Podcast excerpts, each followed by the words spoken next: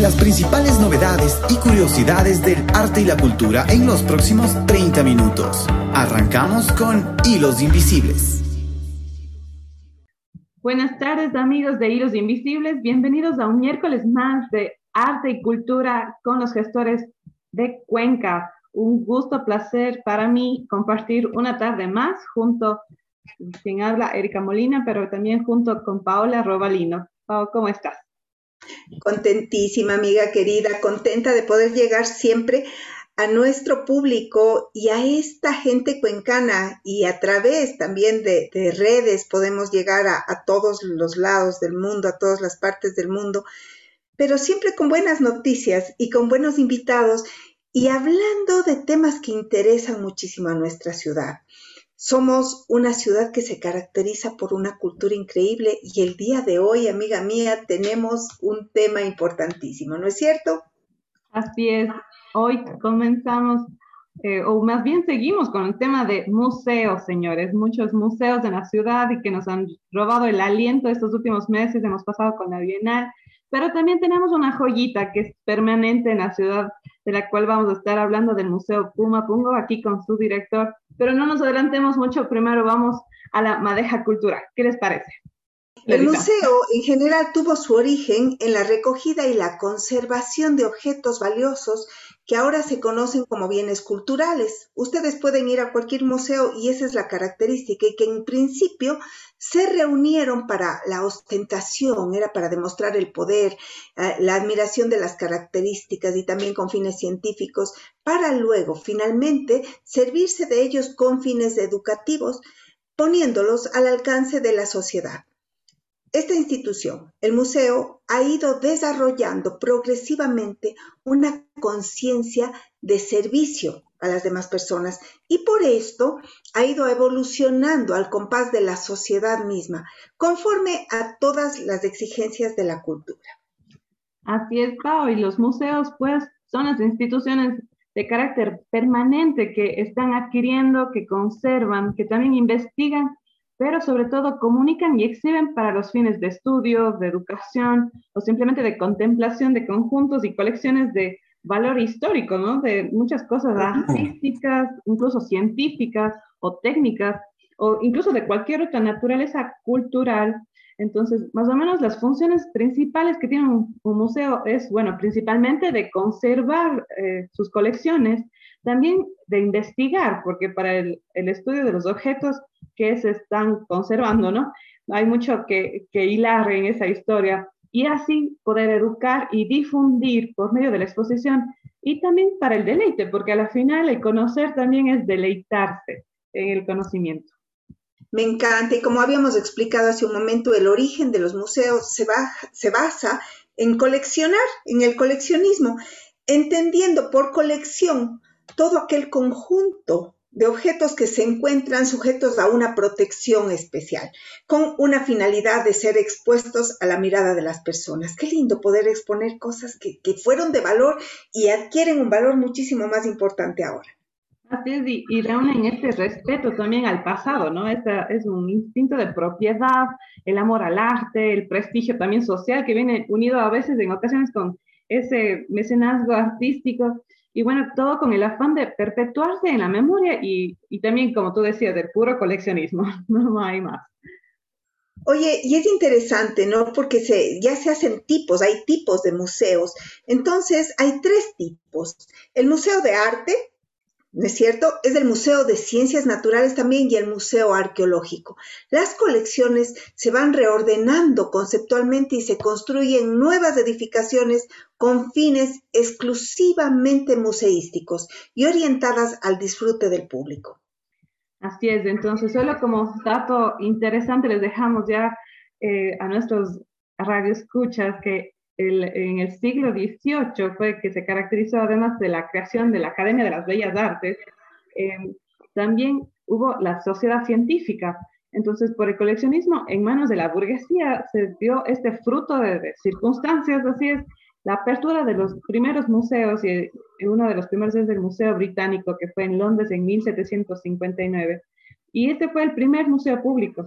Eh, hoy tenemos el gusto de también contar ya con un museo abierto al público, totalmente libre eh, acceso para todos los cuencanos aquí y tenemos el gusto de compartir hoy día con nuestro invitado.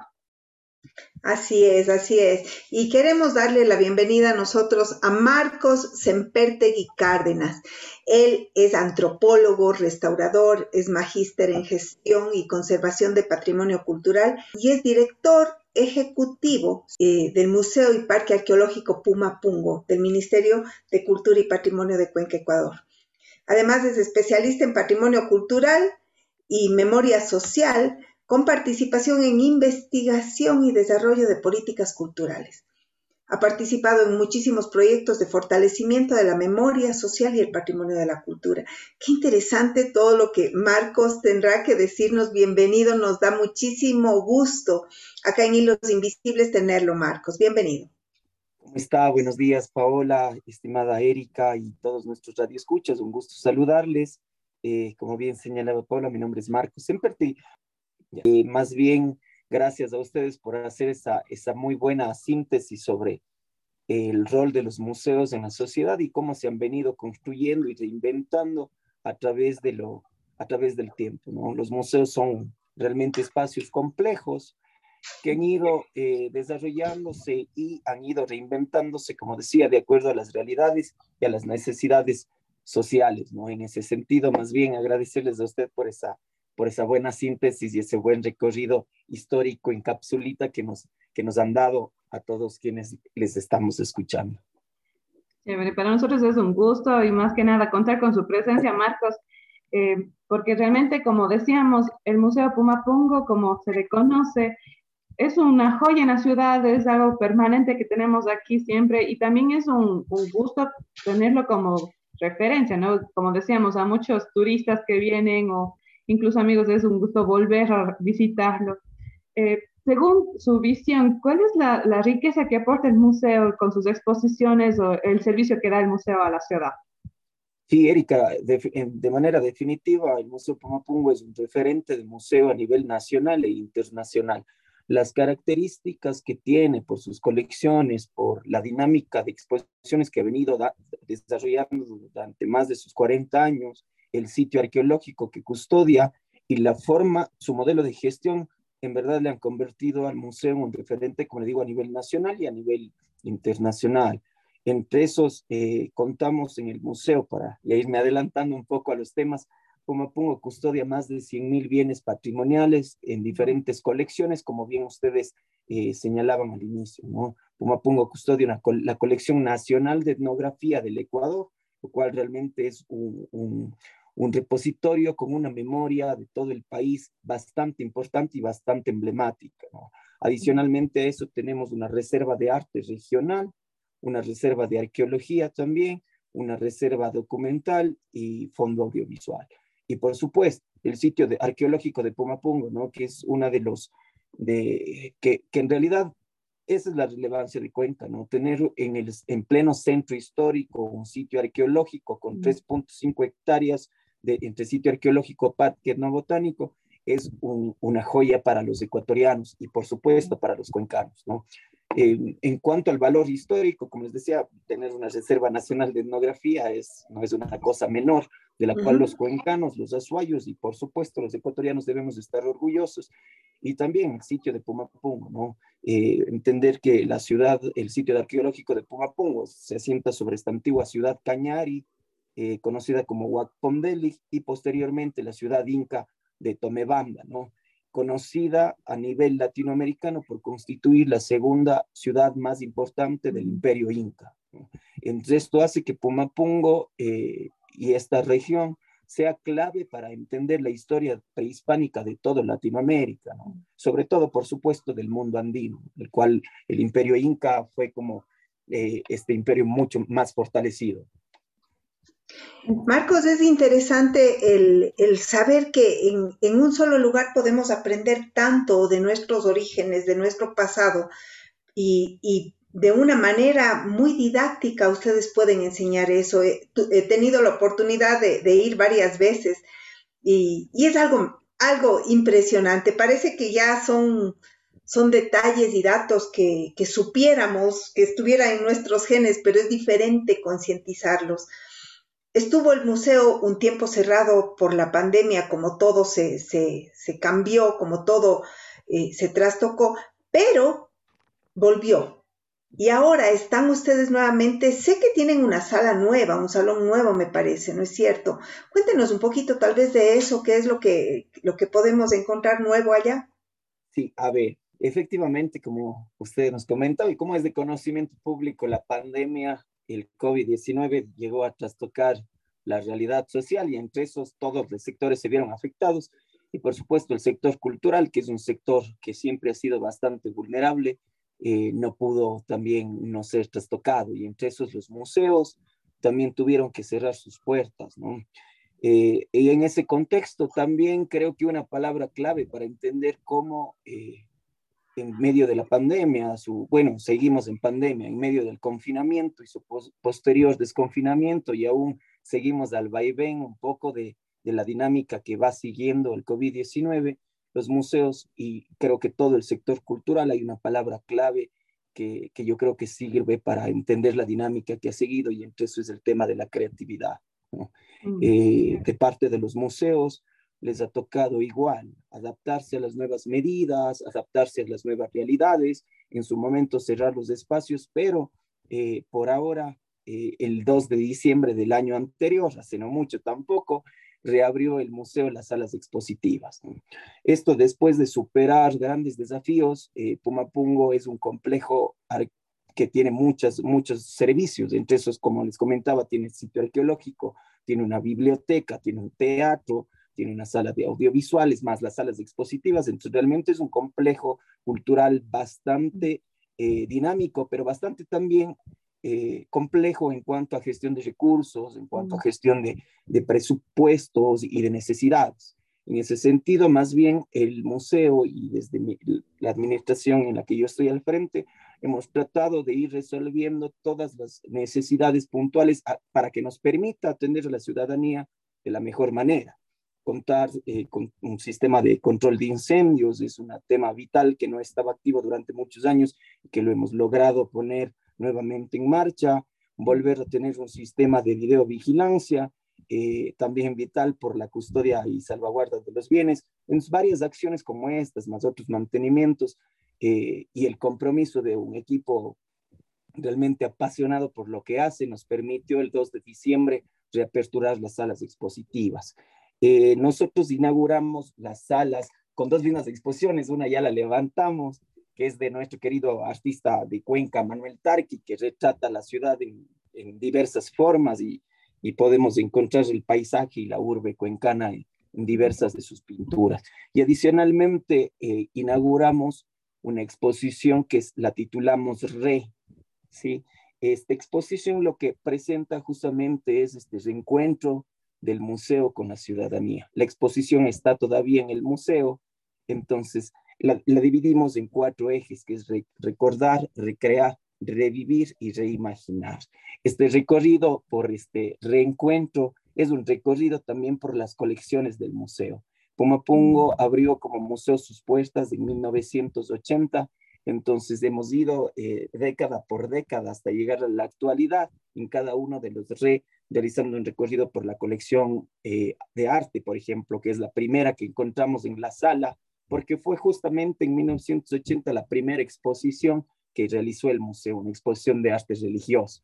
Y en exposición tenemos el primer catálogo del museo.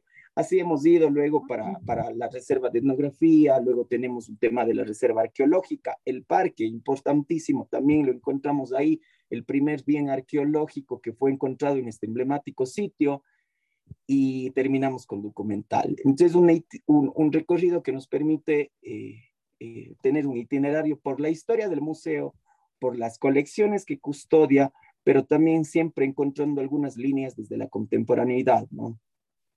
Eso en, de manera muy resumida. Lamentablemente, no, no lamentablemente, a ver, es la dinámica del museo. Ya levantamos la exposición de Manuel Tarqui, estuvimos bastante contentos de tenerle, pero ahorita, ahorita mismo tenemos una hermosa exposición que la inauguramos el día miércoles 10 o jueves 10, el jueves 10, perdón, inauguramos el jueves 10 junto a todas las universidades locales, ¿no? que es justamente en torno al Día Internacional de la Niña y la Mujer en la Ciencia. La exposición se llama Mujeres Protagonistas de la Ciencia y encontramos 66 eh, microbiografías de mujeres de, a nivel nacional que se han dedicado a la ciencia no puedo perder eh, eh, la oportunidad de comentar también una exposición con la que inauguramos el museo, que es de Larisa Marangoni, Árboles de Papel, que actualmente también se encuentra en la parte, en el patio exterior del museo y que esta semana que viene la vamos ya a levantar. Qué gusto, realmente eh, suena todo muy atrayente y esta última también de las mujeres científicas, como usted dice, también vinculando todo lo que se está hablando con la sociedad, como decíamos, los museos también son estos agentes vivos, ¿no? Que están siempre moldeándose.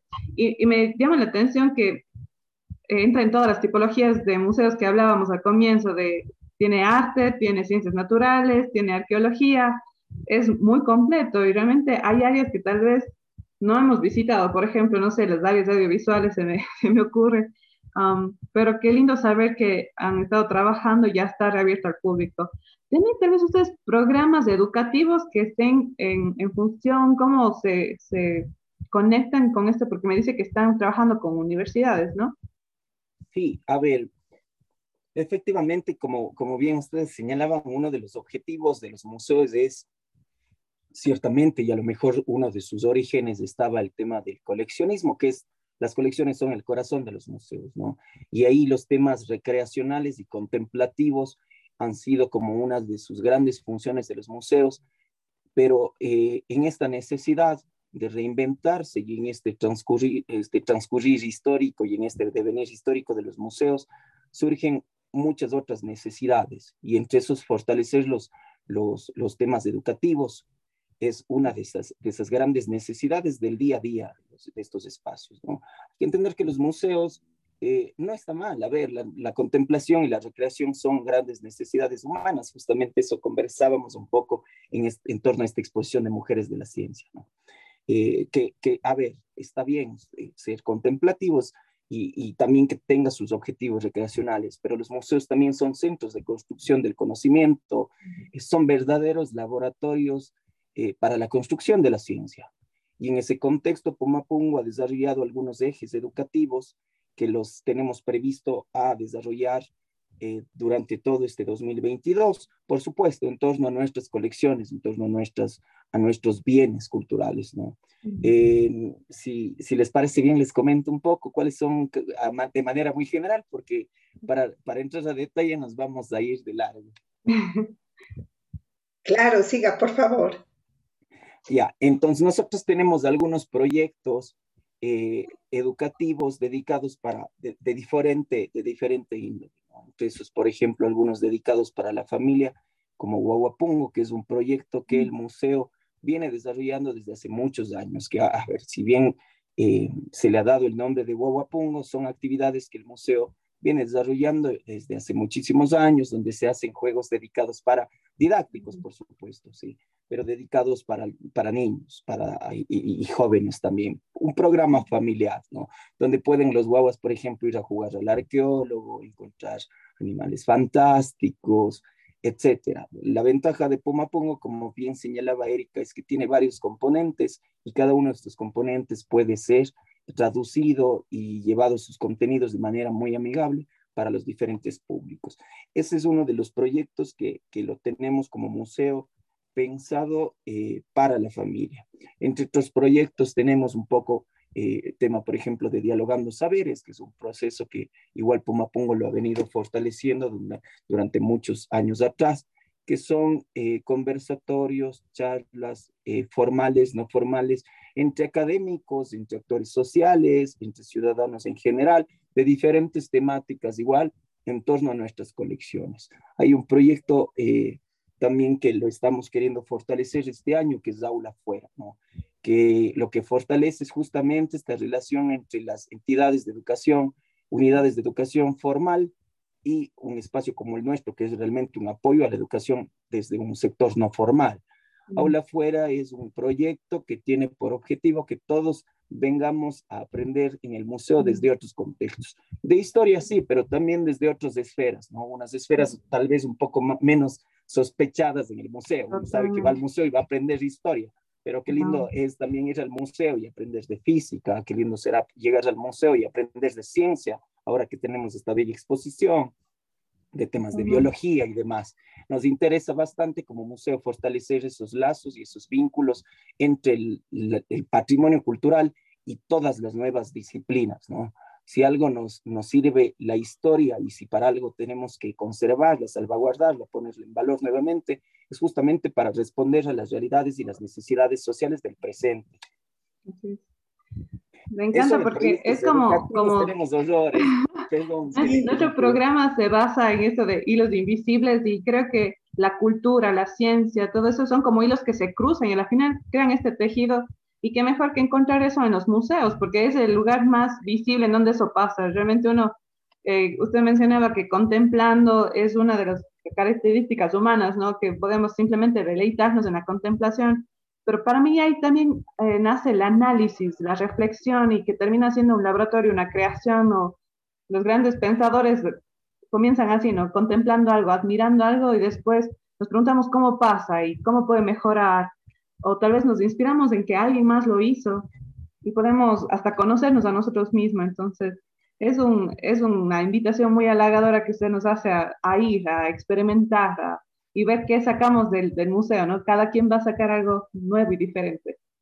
Sí, sí, eh, realmente los museos están como en esa necesidad de convertirse en espacios de exploración y, y, y a veces incluso romper esos estereotipos que tiene el museo, que es un espacio en el que uno tiene que entrar calladito, casi que de puntillas, haciendo silencio, cuando en realidad, a ver, ciertamente hay un tema de conservación de los bienes patrimoniales, muchos de ellos de invaluables por el valor social que tienen, pero también los museos son espacios que de, eso, ¿no? De ir, de divertirse, de reír, y, y, en ese reír, en ese, en ese juego lúdico, en ese momento lúdico, también de adquirir conocimiento, ¿no?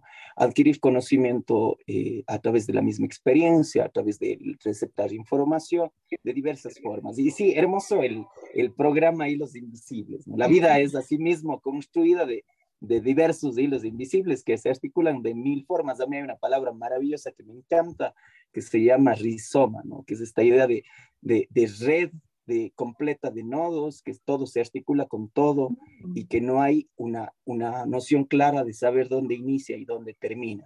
Todo está articulado con todo y realmente la vida es así y la ciencia se construye así, se construye de diferentes nodos y entre eso el museo, por supuesto, que es un rizoma. Qué lindo es darnos cuenta de que todo converge, todo converge para indicarnos dónde estamos y quiénes somos. Recuerdo hace cien mil años, cuando yo era niña, haber ido a jugar muchísimo en, el, en, el, en la parte arqueológica de afuera del museo. Era un patio de juegos, no había cuidado, pertenecía al colegio Borja en esa época y podíamos ver, no, no valoraba yo como niña tal vez el, todo lo que había ahí, pero jugábamos, jugábamos ahí en, los caminos, era todo, todo era una fantasía. Sin embargo, ahora el mantenimiento de todo esto, de esta infraestructura gigantesca, también requiere mucho cuidado. Así es que cuéntenos más o menos qué es lo que ustedes tienen que hacer, cuál es el proceso de, realización, de, mantenimiento del museo, por favor. Eh, sí, efectivamente, como yo les comentaba, Pumapungo es un complejo eh, bastante extenso con diversas áreas, con diversas unidades con diversos servicios y cada uno de ellos con sus necesidades y, muy particulares. ¿no? es lo mismo eh, tener una, una, reserva de bienes culturales, a gestionar un teatro, por ejemplo, que Pumapongo tiene un teatro, igual un sitio arqueológico. Eh, entonces, eh, ante eso, Pumapongo sí enfrenta grandes desafíos en su gestión y administración. Ventajosamente hay un, un sector, un, cuerpo profesional bastante, bastante capacitado para lo que se está realizando, que tiene la experiencia y que tiene los conocimientos adquiridos por su formación académica, así como por los años de, que llevan realizando estas actividades, que nos ha permitido mantener eh, el nivel de Pumapungo que ha tenido durante muchos años. Eh, como yo les comentaba, nosotros hemos elaborado un plan de intervención de todo el complejo. Hemos ido identificando de las actividades emergentes para pasar a las prioritarias. Los presupuestos que necesita y requiere un espacio como este son bastante elevados en ese contexto y como pasa en todo el mundo cultural aquí y en todo el planeta, los recursos para cultura, ustedes saben, a veces son bastante complejos de, de, obtenerlos. Eh, en ese contexto y en ese sentido, como pongo, ha desarrollado un programa operativo que nos permita ir atendiendo las grandes necesidades que tenemos, como les decía, desde las cosas emergentes, como contar con un sistema contra incendios, a las prioritarias. Tenemos algunas cosas aún por hacer.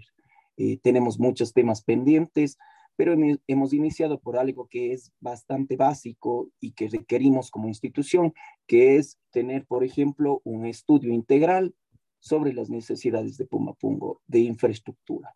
Esto lo estamos gestionando gracias al apoyo de Inmobiliar eh, y al querido arquitecto Fernando Tello, que tengo que agradecerlo también, que es el, el director zonal de Inmobiliar. Estamos trabajando en un convenio para obtener los estudios. Eso toda institución pública eh, y de hecho toda institución que quiera replantearse su infraestructura y saber qué está pasando con sus problemas internos, necesitamos saber exactamente cuáles son nuestros problemas, cuál sería la posible hoja de ruta a seguir y cuál es el presupuesto que necesitamos. Gracias por acompañarnos y estar aquí. Gracias por preocuparse por el Museo Puma Puma, porque a veces estamos de paso, pero son cosas que quedan, que marcan, y, quién sabe cuántas generaciones van a ser realmente eh, beneficiadas y enriquecidas por el museo. Um, ¿Qué tal, dónde les podemos encontrar en redes para todos los que nos han escuchado, que están interesados o que tal vez escucharon algo nuevo, no sabían, pero quieren ahora saber qué tienen Estamos en, nuestras páginas en Facebook, Instagram y Twitter como Museo Pumapungo. Eh, síganos, por favor. Ahí estamos subiendo de manera permanente la programación. Nuestros horarios de atención al público son de martes a viernes, de 8 de la mañana a 5 de la tarde, sábados y domingos, y generalmente días feriados, atendemos de 10 de la mañana a 4 de la tarde. La entrada es completamente libre, entonces más bien aprovecho para invitarles y, también, querida Paola, Erika y queridos Radio Escuchas, aprovechar también el espacio para comentarles que este día miércoles a las seis y media vamos a abrir nuevamente las salas del Teatro Pumapungo, que han permanecido cerradas igual después de pandemia. Nos encanta al final de cada programa decirle, Marcos, usted es parte de la familia y los Invisibles. Esta es su casa y siéntase con toda la libertad de poder venir y anunciar a Cuenca todo lo que ustedes tienen contentos de recibirles siempre. Y Erika, más bien gracias a ustedes, más bien decirles que también son parte de la familia de Pumapungo, igual que todos los quencanos, y a las órdenes siempre, y gracias por el espacio. Así es, nos despedimos amigos, un gusto compartir con ustedes y ya saben, directito al museo hoy, mañana, incluso los sábados y domingos. Nos vemos la próxima semana aquí por 96.9 Radio Familia. Te esperamos el próximo miércoles en Hilos Invisibles.